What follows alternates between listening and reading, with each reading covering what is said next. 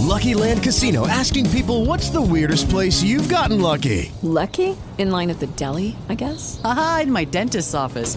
More than once, actually. Do I have to say? Yes, you do. In the car before my kids' PTA meeting. Really? Yes. Excuse me, what's the weirdest place you've gotten lucky? I never win and tell. Well, there you have it. You can get lucky anywhere playing at LuckyLandSlots.com. Play for free right now. Are you feeling lucky? No purchase necessary. Void where prohibited by law. 18 plus. Terms and conditions apply. See website for details.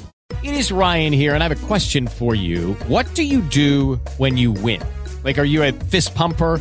A woohooer, a hand clapper, a high fiver. I kind of like the high five, but if you want to hone in on those winning moves, check out Chumba Casino. At ChumbaCasino.com, choose from hundreds of social casino style games for your chance to redeem serious cash prizes. There are new game releases weekly, plus free daily bonuses. So don't wait. Start having the most fun ever at ChumbaCasino.com. No purchase necessary. VGW. Void were prohibited by law. See terms and conditions. 18 plus.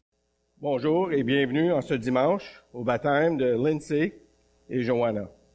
C'est une joie de célébrer un si beau commandement de Jésus avec eux. Un grand pasteur a dit que les églises sont remplies de non-croyants baptisés et aussi remplies de croyants non baptisés. Les églises sont remplies de non-croyants baptisés et aussi remplies de croyants non baptisés. Aujourd'hui, j'espère d'adresser aux croyants non baptisés. Matthieu chapitre 28, verset 16 à 20 dit, Les onze disciples allèrent en Galilée sur la montagne que Jésus leur avait désignée. Quand ils le virent, ils se prosternèrent devant lui. Mais quelques-uns eurent des doutes. Jésus s'étant approché leur parla ainsi. Tout pouvoir m'a été donné dans le ciel et sur la terre. Allez, faites de toutes les nations des disciples, les baptisant au nom du Père, du Fils et du Saint-Esprit. Et enseignez-leur à observer tout ce que je vous ai prescrit. Et voici, je suis avec vous tous les jours jusqu'à la fin du monde. À partir du verset 18, qui est après la résurrection, Jésus parle. La location, c'est en Galilée, à une montagne choisie par Jésus. Les onze apôtres se présentent sont, présents et probablement aussi une foule de 500 personnes. Verset 18 dit, Tout pouvoir m'a été donné qui inclut de gouverner, de régner, de juger, de sauver, de condamner, de commander, et aussi que Jésus a autorité des Écritures. Vous dites, combien d'autorité a dit, a-t-il Jésus? Comme mentionné au verset 18, Jésus a tout pouvoir, toute autorité qui veut dire, comme chrétiens, nous devons obéir au roi des rois, Seigneur des seigneurs, Dieu créateur. Qui peut être baptisé? Verset 20 dit, faire des disciples et les baptiser, et enseignez-leur à observer tout ce que je vous ai prescrit.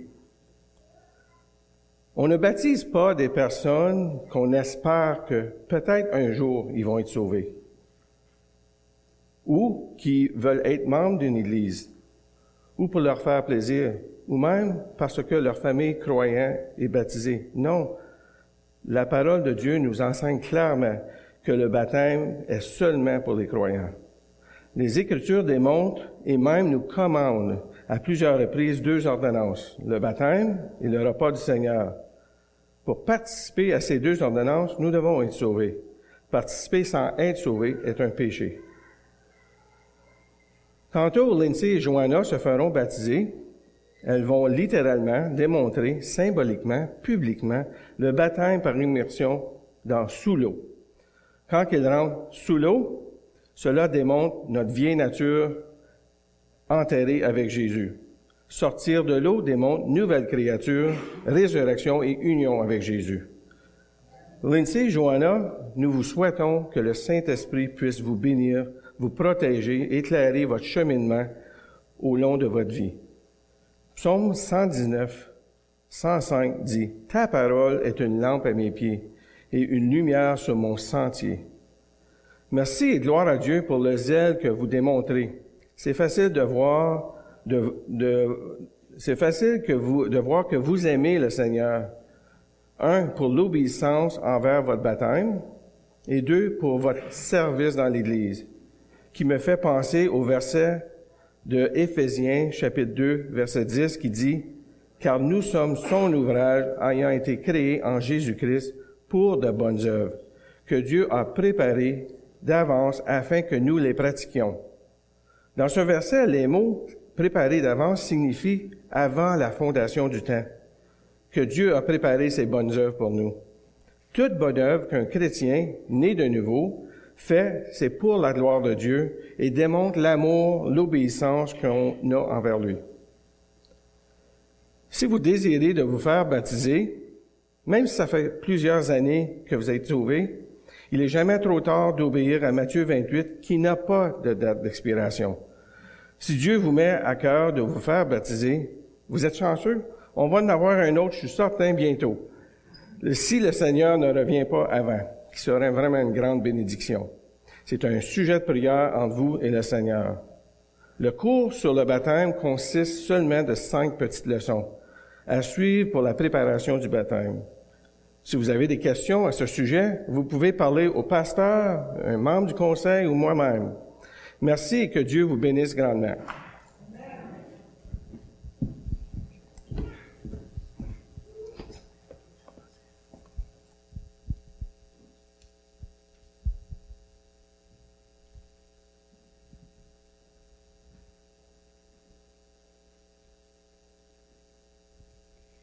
Bon de. Je m'appelle Lindsay Jolin et je suis la cadette de la famille. Comme vous le savez, ce matin, j'ai fait le choix d'offrir ma vie au Seigneur à travers les eaux du baptême. Tout a commencé dès un jeune âge. J'ai grandi dans une famille chrétienne depuis que je suis jeune, mais je n'ai jamais vraiment connu ni compris le Sauveur dont les gens parlaient. Malgré ça, été tellement intriguée par le fait de me faire baptiser quand je serais grande. J'ai grandi en me demandant si le baptême était pour les adultes ou non, quel est l'âge approprié pour le baptême et même c'est quand le bon moment pour se faire baptiser.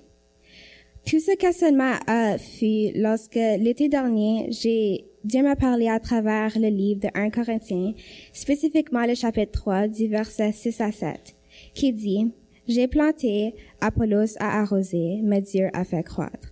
En sorte que ce n'est pas celui qui plante qui a quelque chose, ni celui qui arrose, mais Dieu qui fait croître.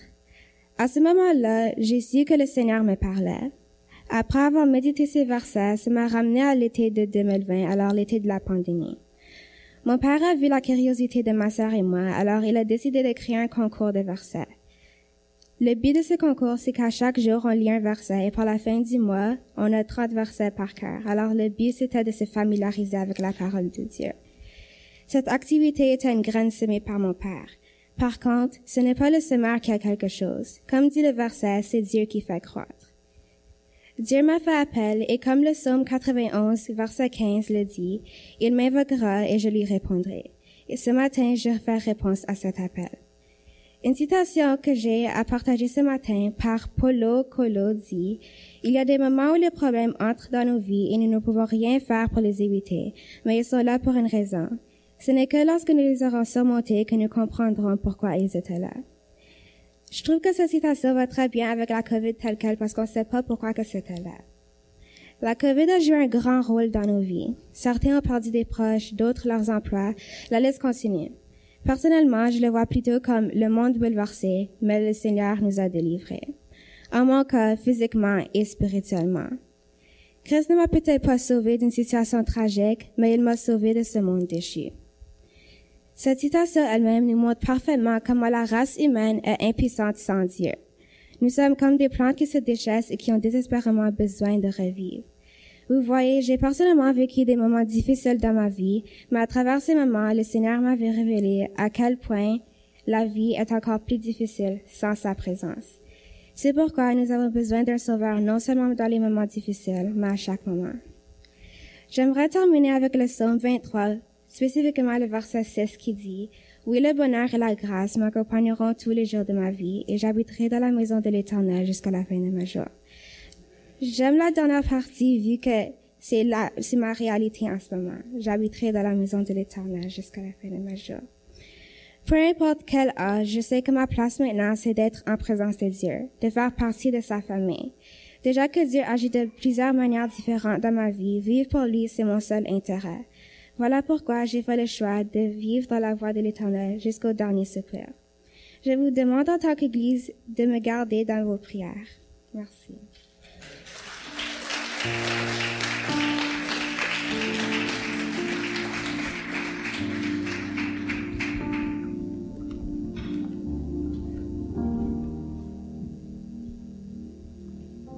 Bonjour frères et sœurs, je crois, je, je n'aime pas parler en public, mais je vais le faire pour le Seigneur.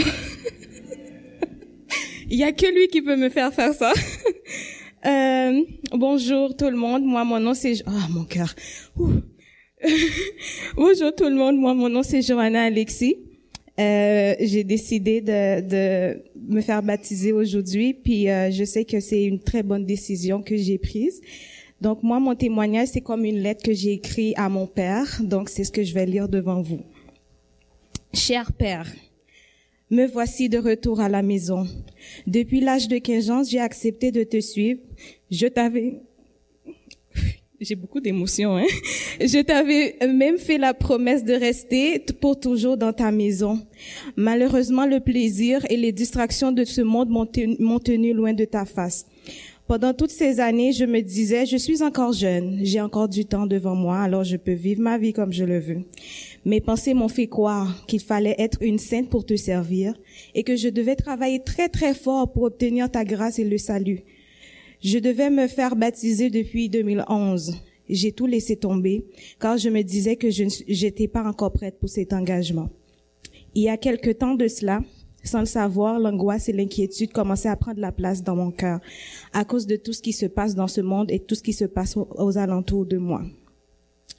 Je me réveillais des matins avec l'angoisse et l'inquiétude du futur. À ce moment, je ne comprenais pas ce qui m'arrivait. Les voix anxiogènes continuaient à prendre beaucoup de place dans ma tête. Le stress et les crises de panique m'environnaient et moi, je, me sentais euh, toute seule au milieu. Malgré tout, je continuais toujours à prier et à remercier le Seigneur pour ma famille et mon mari qui m'ont toujours soutenu durant ces, périodes. Je me rappelle un soir assise dans ma voiture toute seule, le, devant, derrière le volant, en pleurant et en te demandant de l'aide car je n'en pouvais plus. Mais quelque chose en moi me disait, tu ne peux, tu ne euh, tu ne peux pas abandonner car c'est ainsi que tu auras ton témoignage.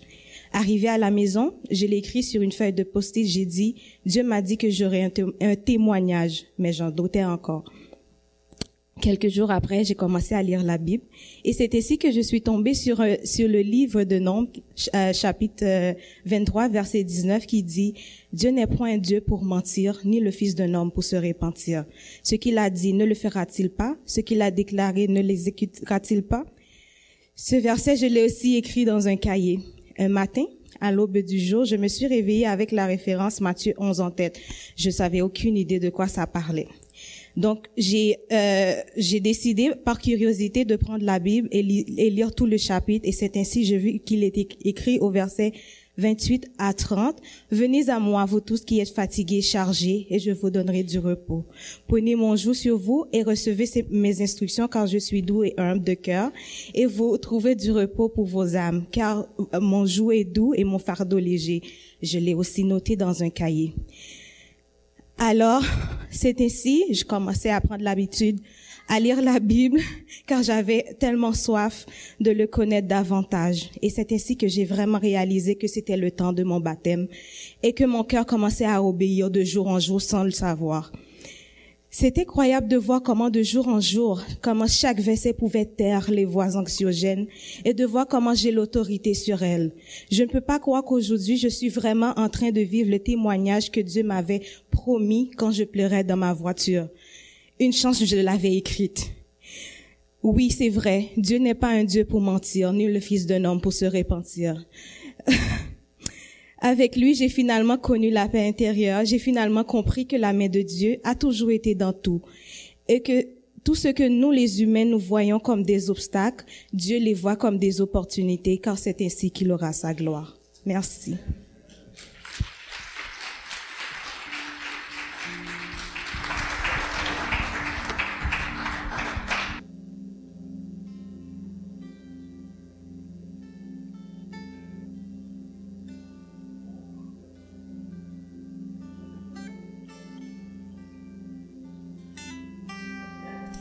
OK.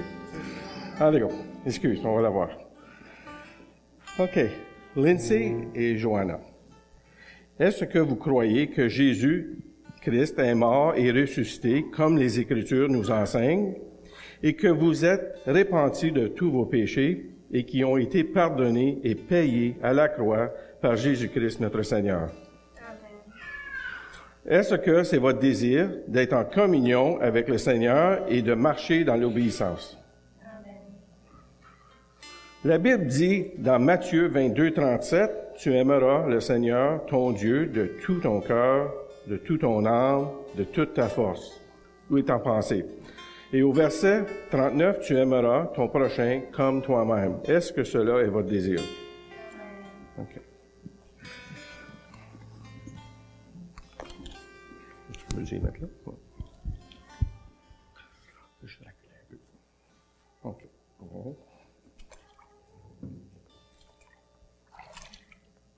Oups, pas trop froid. OK. Tu peux t'asseoir. OK, croise tes deux mains comme ça, oui. OK, Lindsay. Sur la déclaration de la foi, je te baptise au nom du Père, du Fils et du Saint-Esprit.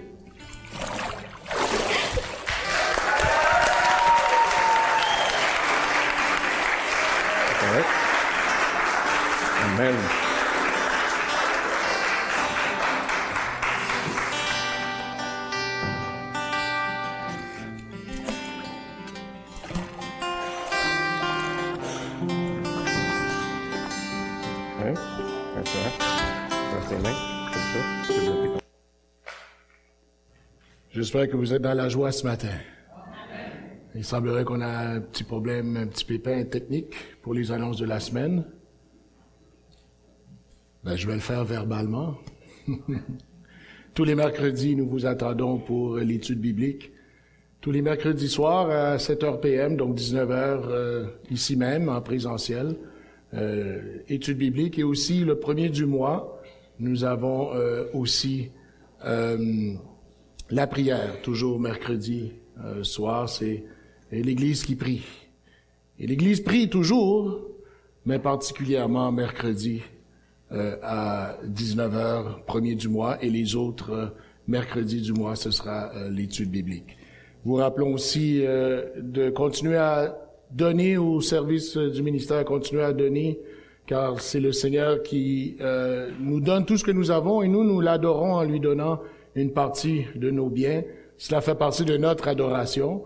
Et euh, toujours, nous avons euh, différentes façons. Vous savez, depuis la pandémie, nous avons différentes façons de donner. Nous pouvons donner à l'arrière, comme à l'habitude dans euh, la boîte, mais nous pouvons donner aussi au travers du e-transfer, pardonnez-moi l'anglicisme, e-transfer, transfert bancaire, je crois. Et aussi, nous pouvons y aller aussi en donnant par la poste. Euh, sinon, euh, c'est cela. Je crois avoir, je crois avoir fait le tour euh, des annonces. Quelle belle journée aujourd'hui.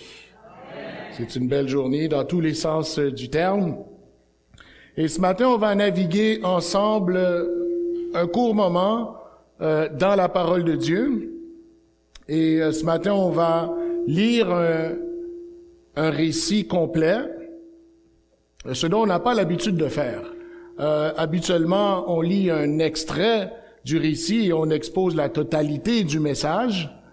Mais ce matin, on va, on va lire tout un récit euh, ensemble. Et euh, vous l'auriez probablement euh, deviné, nous allons regarder le récit, nous allons étudier le récit du, du baptême de l'eunuque éthiopien.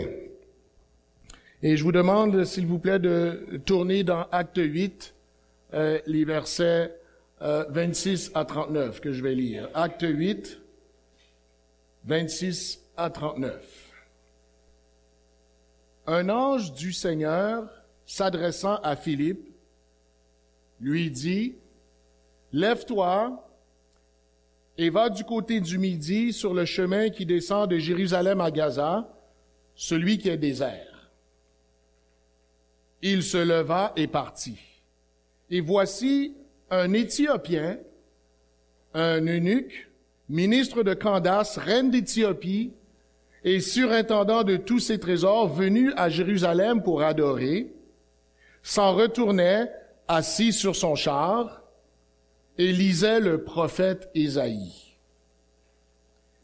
Verset 29.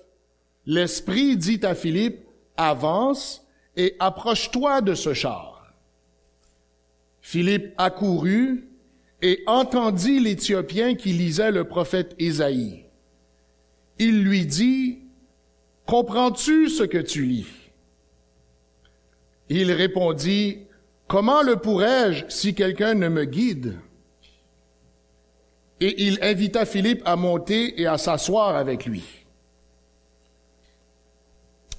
Le passage de l'écriture qu'il lisait était celui-ci. Il a été mené comme une brebis à la boucherie et comme un agneau muet devant celui qui le tond. Il n'a point ouvert la bouche. Dans son humiliation, son jugement a été levé. Et sa postérité, qui la dépeindra? Car sa vie a été retranchée de la terre. L'eunuque dit à Philippe, Je te prie, de qui le prophète parle-t-il ainsi? Est-ce de lui-même ou de quelque autre? Alors Philippe, ouvrant la bouche et commençant par ce passage, lui annonça la bonne nouvelle de Jésus. Comme ils continuaient leur chemin, ils rencontrèrent de l'eau. Et l'eunuque dit, Voici de l'eau. Qu'est-ce qui empêche que je ne sois baptisé? Philippe dit, Si tu crois de tout ton cœur, cela est possible. L'eunuque répondit, Je crois que Jésus-Christ est le Fils de Dieu. Il fit arrêter le char. Philippe et l'eunuque descendirent tous deux dans l'eau, et Philippe baptisa l'eunuque. Quand ils furent sortis de l'eau, l'Esprit du Seigneur enleva Philippe, et l'eunuque ne le vit plus. Tandis que joyeux, il poursuivait sa route. Amen. Amen. Seigneur, que tu puisses bénir ta parole pour notre propre édification.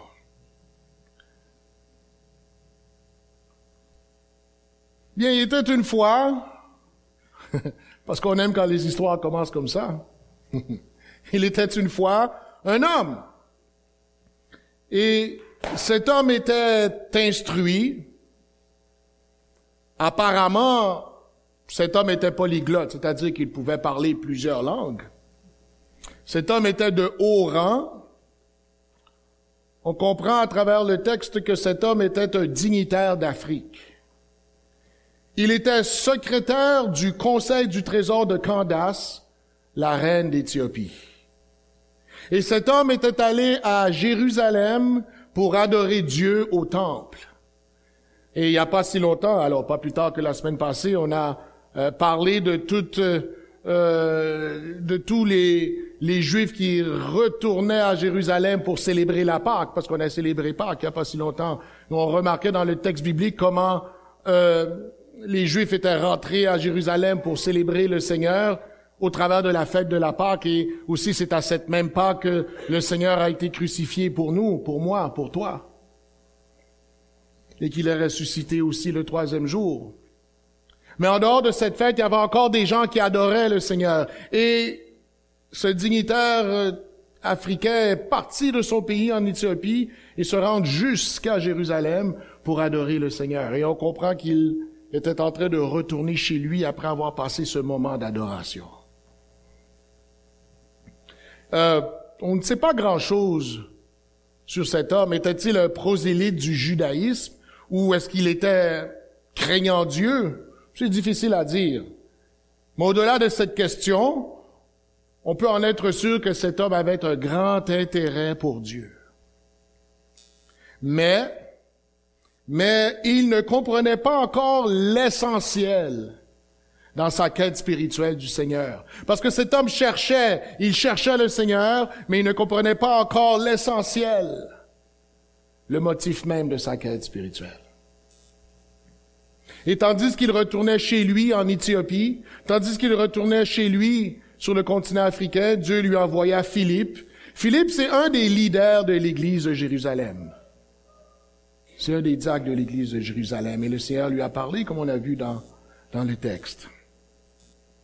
Et on va comprendre ce matin que, en fait, notre récit nous présente trois grandes vérités, mes amis. Le, le récit nous présente, entre autres, trois grandes vérités.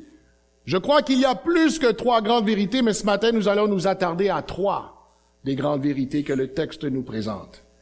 Et brièvement, on va les exposer ensemble. C'est ce qu'on va faire ce matin. On est d'accord? On s'entend, on s'entend.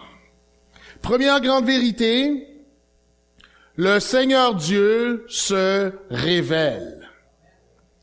Hello, it is Ryan, and we could all use an extra bright spot in our day, couldn't we? Just to make up for things like sitting in traffic, doing the dishes, counting your steps, you know, all the mundane stuff. That is why I'm such a big fan of Chumba Casino. Chumba Casino has all your favorite social casino style games that you can play for free anytime, anywhere with daily bonuses. That should brighten your day a little.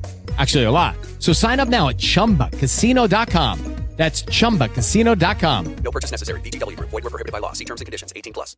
Le Dieu de l'univers, le Dieu créateur du ciel et de la terre, s'est révélé. Et sa révélation se trouve essentiellement, donc principalement, dans la parole de Dieu, c'est-à-dire la Bible. On comprend que le Seigneur se révèle aussi au travers de la nature, comme nous dit la lettre de Paul aux Romains. Mais on comprend que l'essentiel du message de Dieu se trouve dans la parole de Dieu. Et le Dieu créateur de l'univers révèle dans sa parole, il révèle dans sa parole sa personne. Oh, Dieu révèle sa personne. Dieu révèle aussi, Dieu révèle aussi sa création. Dieu révèle dans sa parole l'état spirituel problématique de sa création. Parce que Dieu ne nous a rien caché. Il est clair que la création, en ce moment, vit une problématique au niveau de son état spirituel. On n'a qu'à regarder les nouvelles. C'est de toute évidence. Et j'ose dire qu'on n'a pas nécessairement même besoin de regarder les nouvelles. Bien malheureusement, on n'a qu'à regarder notre entourage. Encore pire, parfois même, on doit qu'à regarder notre propre vie. On comprend qu'il y a une problématique au niveau de l'état spirituel de la création. Mais Dieu aussi révèle son plan de libération en faveur de sa création. Parce que là où il y a un problème, le Seigneur a donné une solution. Et le Seigneur déclare ou annonce son plan de libération en faveur de sa, création, mais le Seigneur aussi révèle dans sa parole son libérateur, celui qui vient régler le problème de l'état spirituel. Et notre voyageur ici dans l'histoire, il lisait le livre du prophète Ésaïe. Et c'est intéressant de réaliser qu'il lisait le chapitre 53, chapitre très populaire. Il lisait Ésaïe chapitre 53 et l'auteur euh, du livre des Actes nous donne un extrait de ce que lisait l'eunuque éthiopien.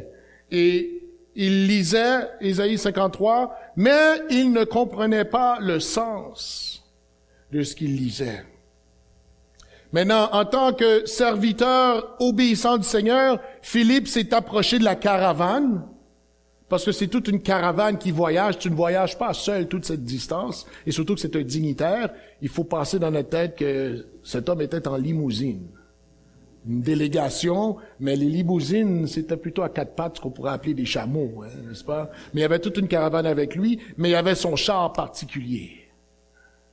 Il y avait son char particulier, donc sa propre limousine. Et on comprend que l'Esprit de Dieu a dit à Philippe de s'approcher de cette caravane, plus précisément de ce char particulier. Là où était le dignitaire qui lisait Isaïe 53. Et il lisait à voix haute, parce que c'était une chose commune que de lire à voix haute. Aujourd'hui, euh, à notre époque, euh, on, nous apprend à lire dans notre tête. Mais ici, euh, on comprend bien qu'il lisait à voix haute et le texte rentre plus facilement lorsqu'on lit à voix haute. Maintenant, je vous encourage pas nécessairement à lire le journal ou à aller lire l'Internet à voix haute ou à, à ce temps-ci, vous allez peut-être déranger votre voisin et votre voisine. Mais ici, il lisait à voix haute et c'est ce qui a donné l'indice à Philippe de comprendre que, ah, c'est cet homme ici que le Seigneur m'envoie parler. Et c'est intéressant parce que Philippe lui dit, comprends-tu ce que tu lis?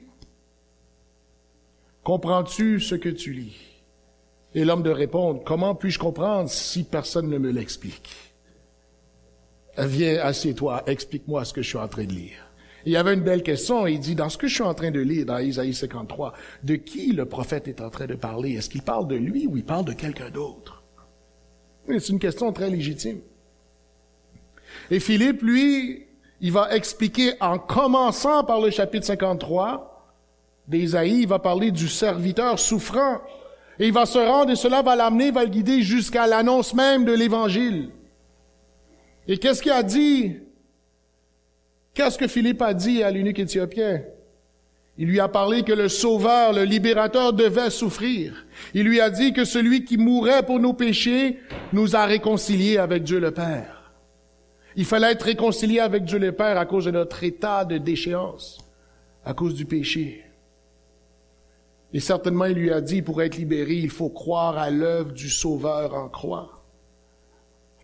Et ce Sauveur, ce libérateur, est Jésus de Nazareth. Et telle est la révélation ultime du Dieu créateur, mes amis. Jésus de Nazareth, c'est le Messie, c'est le Sauveur premier, c'est le personnage central de tout ce qui est, de tout ce qui était et de tout ce qui sera. Jésus-Christ est le personnage central de la parole de Dieu, mes amis. Il est l'agent créateur, il est le rédempteur. Il est celui qui est le consommateur de notre foi. Donc il faut comprendre ici, à travers de cette grande vérité, lorsque Dieu se révèle, sa révélation pointe inévitablement vers son Fils, à savoir Jésus de Nazareth, le seul intermédiaire entre Dieu et les êtres humains. La révélation de Dieu pointe inévitablement vers Jésus-Christ. Et on comprend cela dans le texte. Maintenant, regardons la deuxième grande vérité. Est-ce que ça va jusqu'à date? Excellent. Deuxième grande vérité, la foi, la foi est essentielle. La foi qui sauve selon les Écritures est essentielle. C'est quoi la foi? La foi, c'est de faire confiance. La foi, c'est de croire. Ce sont des synonymes. La foi, c'est de croire que ce que dit la parole de Dieu au sujet de Jésus de Nazareth est vrai. C'est ça la foi. Et la foi, mes amis, est un incontournable. On peut pas faire notre vie dans une marche spirituelle, on peut pas faire notre vie dans la marche spirituelle et enlever de l'équation la foi. On ne peut pas faire ça. Hébreu 11, verset 6 nous dit, il est impossible de plaire à Dieu sans la foi. La foi est essentielle. Et il faut comprendre que notre voyageur écoutait attentivement Philippe lorsque Philippe lui expliquait la bonne nouvelle de Jésus-Christ, l'Évangile. Mais il faut aussi comprendre quelque chose d'autre, c'est que l'Esprit de Dieu qui ouvre les yeux du cœur, c'est l'Esprit de Dieu qui donne la foi lorsqu'on écoute la parole de Dieu. Donc il faut entendre bien plus, il faut écouter la parole de Dieu et laisser le Saint-Esprit mettre cette semence de foi dans notre cœur. Parce que si cela n'arrive pas, on ne comprend pas ce que dit la parole de Dieu. Et c'est un peu ce qui arrive à l'unique Éthiopien lorsqu'il demande à Philippe, Comment pour, est-ce que tu peux m'expliquer ce que je suis en train de lire? C'est pas clair pour moi. Et on comprend ici que l'Esprit de Dieu a mis cette semence de la foi dans le cœur de l'unique éthiopien. Et il y a d'autres exemples dans la parole de Dieu où est-ce qu'on on voit le Seigneur mettre euh, vraiment euh, une semence de foi dans le cœur des personnes qui entendent le message de la parole de Dieu. Euh, je pense à Lydie, la commerçante Lydie, dans Actes des Apôtres, Acte chapitre 16, verset 14. Ici, le texte le dit clairement. Mais dans ce qu'on vient de lire en ce moment, Acte 8, c'est pas dit clair, c'est pas dit dans ce qu'on vient de lire que l'Esprit de Dieu a mis la foi ou a ouvert le cœur, mais on le voit bien dans Acte 16, 14. Mais on comprend que vous et moi, encore aujourd'hui en 2023, lorsqu'on est exposé au message de la parole de Dieu, si on finit par comprendre ce que le Seigneur veut nous dire, c'est le Seigneur qui met en nous des dépôts de foi. Il commence à le faire en son temps marqué pour nous faire comprendre et qu'on puisse vivre par cette foi, qu'on puisse vivre dans cette foi. Maintenant, Acte 16, 14 nous le montre avec Lydie, et je veux lire ce, verset avec vous. L'une d'elles, nommée Lydie, marchande de pourpre, de la ville de Thyatire, était une femme craignant Dieu, et elle écoutait. Le Seigneur lui ouvrit le cœur pour qu'elle fût attentive à ce que disait Paul. Et c'est de cette même façon, le Seigneur ouvrit le cœur de notre dignitaire afin qu'il puisse comprendre ce que Philippe lui expliquait. Et dans notre récit, le dignitaire a reçu la foi. Il a reçu la foi. Le dignitaire a cru que Jésus de Nazareth est le Fils de Dieu et qu'il est le Sauveur promis. Le dignitaire a cru que Jésus de Nazareth est mort à la croix pour ses péchés et est ressuscité le troisième jour. Et notre dignitaire, notre voyageur s'est repenti de ses péchés et a mis sa foi, il a mis sa confiance en Jésus de Nazareth pour son salut et pour sa libération. Donc la foi a été essentielle. En fait, on peut le dire, la foi a été salutaire pour notre dignitaire ici. Donc il faut la foi. La foi est un incontournable. Et c'est l'Esprit qui met ce dépôt dans notre cœur. Quelle est la troisième grande vérité? Il y a ce premier pas d'obéissance au Seigneur. On a ce premier pas d'obéissance au Seigneur à faire. L'obéissance n'est pas un concept tellement populaire de nos jours. Il faut, il faut se l'avouer. Mais, à vrai dire, ça n'a jamais vraiment été populaire depuis la désobéissance d'Adam. Oh, vous et moi, on a la difficulté à obéir. On n'a pas... Ben, écoutez, lorsqu'on est enfant, c'est un classique, c'est normal. Mais en, tant qu'adulte, on a encore des problèmes à obéir. On a toutes sortes de choses au niveau civil à obéir. Mais toutes ces choses découlent de cette grande réalité du Créateur qui demande à sa création de lui obéir. Mais l'obéissance, ça c'est pour les autres, c'est pas pour nous. Malheureusement, c'est une réflexion qu'on a parce que ça fait partie de la déchéance que nous avons lorsque nous sommes encore sans Christ. Je ne sais pas s'il y a quelqu'un qui me suit ce matin. Hmm. L'obéissance n'est pas tellement un concept populaire de nos jours. Mais on est témoin de quelque chose ici dans Acte 8, on est témoin du premier acte d'obéissance du disciple de Christ, à savoir le baptême. Parce que le Seigneur demande de toi et de moi, comme enfants de Dieu, comme disciples de Jésus-Christ, il demande l'obéissance. Et notre premier pas d'obéissance, notre premier acte d'obéissance, si vous préférez, c'est le baptême. Le baptême biblique, il faut le préciser, je pense que ça a été fait il y a quelques minutes, mais on va renchérir sur ce qu'on a entendu. Le baptême biblique, c'est le baptême par immersion, c'est-à-dire on est plongé sous l'eau. D'ailleurs, c'est ce que c'est ce que veut dire le mot Le mot baptême veut dire euh, submerger, immersion, aller sous l'eau. Et le baptême biblique n'est pas quelque chose où est-ce qu'on force les gens. On ne force pas les gens à se faire baptiser. Personne ne peut te forcer à te faire baptiser. Cependant, Christ le demande, mais c'est Christ aussi qui te donne la conviction de te faire baptiser. Et comme euh, notre frère Pierre avait expliqué tantôt cette citation du pasteur, il y a beaucoup de non-croyants qui sont baptisés, peut-être parce qu'ils ont été forcés de le faire. mais il y a aussi beaucoup de croyants qui n'obéissent pas et ne se font pas baptiser comme premier acte d'obéissance. C'est malheureusement une réalité. Que Dieu nous vienne en aide. On a la conviction du Seigneur de se faire baptiser. Et vous savez, cette conviction de vouloir se faire baptiser vient avec la foi. Oh, dès que tu reçois la foi, tu comprends, tu réalises, oh oui, je veux me faire baptiser. Mais des fois, et, je rejoins l'un des témoignages ce matin, euh, des fois ça prend des années avant qu'on réalise. Des fois ça prend des années avant qu'on se repart de cette désobéissance mais il n'est jamais trop tard. Tant qu'il y a de la vie, il y a de l'espoir. Mais on doit comprendre, c'est pas le baptême qui te sauve. Le baptême, c'est une action que tu fais au niveau public pour montrer ce que le Seigneur a fait dans ton cœur. C'est ça le témoignage, c'est ça le témoignage du baptême. C'est de montrer ce que le Seigneur a fait dans ton cœur. Et le baptême est le signe d'appartenance de la grande famille de Dieu, c'est-à-dire l'Église, c'est-à-dire le corps de Christ. Tout croyant, tout croyante se font baptiser parce qu'ils obéissent au Seigneur. Et on peut déduire dans notre récit ce matin que Philippe a expliqué aux voyageurs l'enseignement de Christ sur le baptême.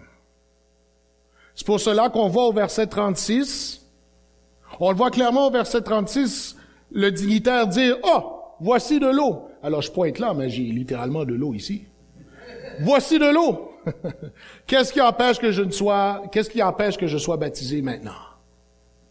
Qu'est-ce qui empêche que je sois baptisé? On comprend bien que Philippe lui a expliqué l'enseignement de Christ sur le baptême. Et c'est intéressant parce que je ne sais pas si Philippe avait en tête qu'il allait rencontrer de l'eau. Je ne sais pas si combien de fois Philippe avait emprunté ce chemin-là. Peut-être c'était la première fois. Mais lui, lui, il parlait du baptême. Et c'est en chemin qu'il dit, oh, voici de l'eau.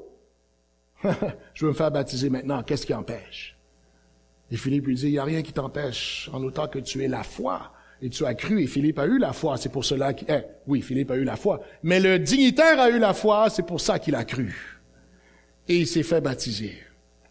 Il s'est fait baptiser. Et on a été témoin ici de, de l'évangile qui entré dans le cœur du voyageur.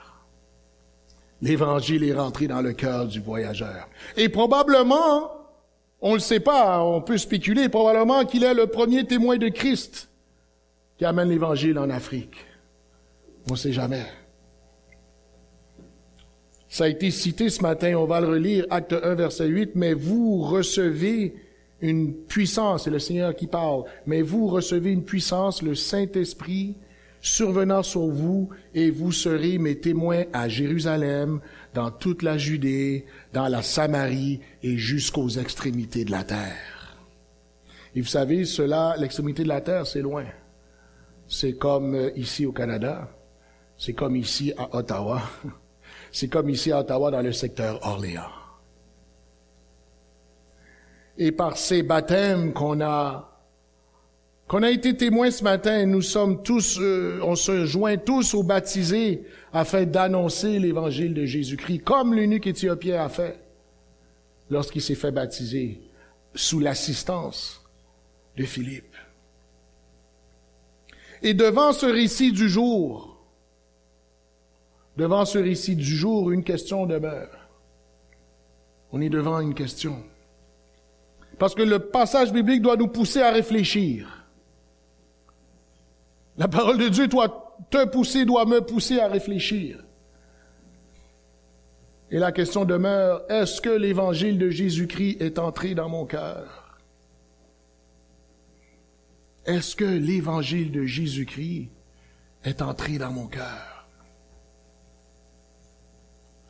Parce que le Seigneur Dieu, créateur du ciel et de la terre, se révèle encore aujourd'hui. C'est pas juste une question de acte 8, c'est une question de ici et maintenant. Dieu se révèle encore aujourd'hui.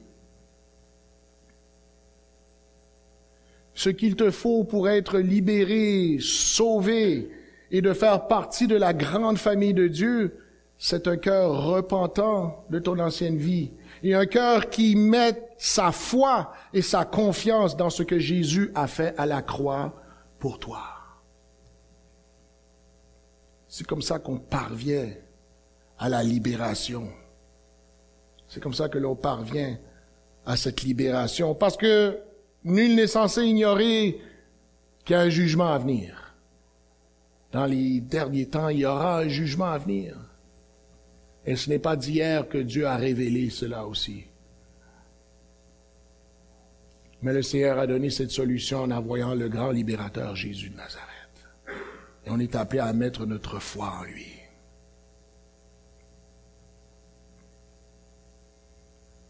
Maintenant, si tu es déjà ou si tu fais déjà partie de la grande famille de Dieu par la foi en Jésus-Christ et que tu es baptisé, bien gloire à Dieu, continue de cheminer dans la foi.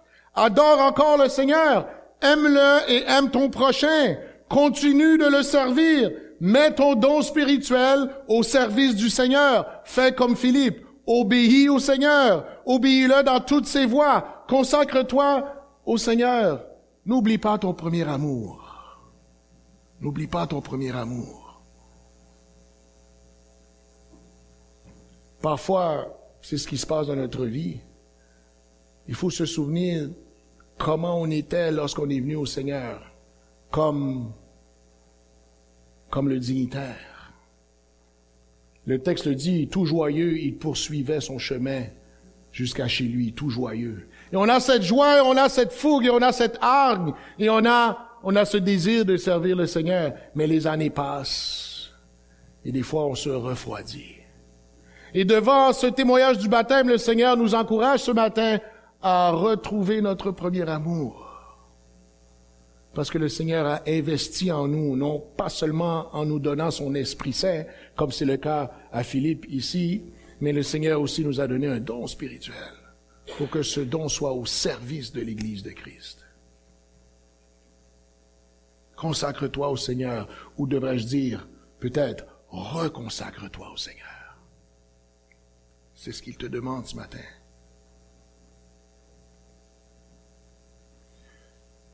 Et si tu fais déjà partie de la grande famille de Dieu par ta foi en la personne de Jésus-Christ, mais que tu n'es pas encore baptisé, eh bien le texte nous rappelle, il est temps de faire ton premier pas d'obéissance au Seigneur. Mais il n'y a personne qui mettra de la pression sur tes épaules. Mais on se doit d'exposer le message de la parole de Dieu. C'est à réfléchir. Seigneur, est-ce que c'est le temps que je manifeste ce que tu as fait dans mon cœur. C'est le temps que je le fasse publiquement. Si tu n'as pas encore euh, témoigné de ta foi dans les eaux du baptême et que tu es un enfant de Dieu parce que tu as mis ta foi en Jésus-Christ, c'est le temps de se faire baptiser. Maintenant, on a été bref ce matin. Mais si tu as des questions dans ce qui vient d'être dit, si tu as des questions en rapport à ce qui a été, euh, de ce que tu as entendu, eh bien n'hésite pas à m'en parler. N'hésite pas à venir m'en parler, n'hésite pas à parler à notre frère Pierre. N'hésite pas à parler à l'un ou l'une de nos leaders de l'Ébo ici. Cela va nous faire un plaisir. Parce que ta foi en dépend, ou ta vie en dépend, c'est important. C'est l'essentiel de la vie même. Que le Seigneur nous vienne en aide. Je vous encourage cet après-midi à retourner vers ce passage. Parce qu'il y a encore plus que juste trois grandes vérités. Je vous encourage à relire Acte chapitre 8. Levons-nous pour la prière finale et la bénédiction. Seigneur, on veut te dire merci. Merci de ce que ce matin nous avons encore été témoins de ta grâce envers nous, parce qu'on a vu deux personnes déclarer leur foi en Jésus-Christ. Et on se réjouit avec elles, on se réjouit avec leur famille. L'Église se réjouit de ce que le Seigneur se révèle encore. L'Église se réjouit de ce que le Seigneur accorde encore la foi. L'Église se réjouit de ce que il y a encore des personnes qui obéissent à ta parole que tu puisses être avec elles dans leur cheminement de foi. Et tu as été avec elles avant leur baptême et tu continueras à être avec elles. Que ton Église puisse les entourer, que toi, Seigneur, tu puisses entourer ton Église. Et Seigneur, devant ta parole, on est appelé à réfléchir, bien que tu puisses parler à nos cœurs. Que tu puisses nous donner cette même grâce que tu as, que tu as donnée à, à l'eunuque éthiopien et qui a reçu le salut en Jésus-Christ. Parle-nous en cette journée, parle-nous tout au long de la semaine. Nous te remercions d'avance pour ce que tu vas faire dans nos vies, dans la vie de ton Église. Et nous te prions ainsi, Père, dans le nom de Jésus, celui qui vit et qui règne au siècle des siècles. Amen. Amen. Recevons la bénédiction. Que l'Éternel te bénisse et te garde, que l'Éternel tourne sa face vers toi et t'accorde sa paix, sa joie et son amour dès maintenant et à jamais. Allez dans la paix du Seigneur.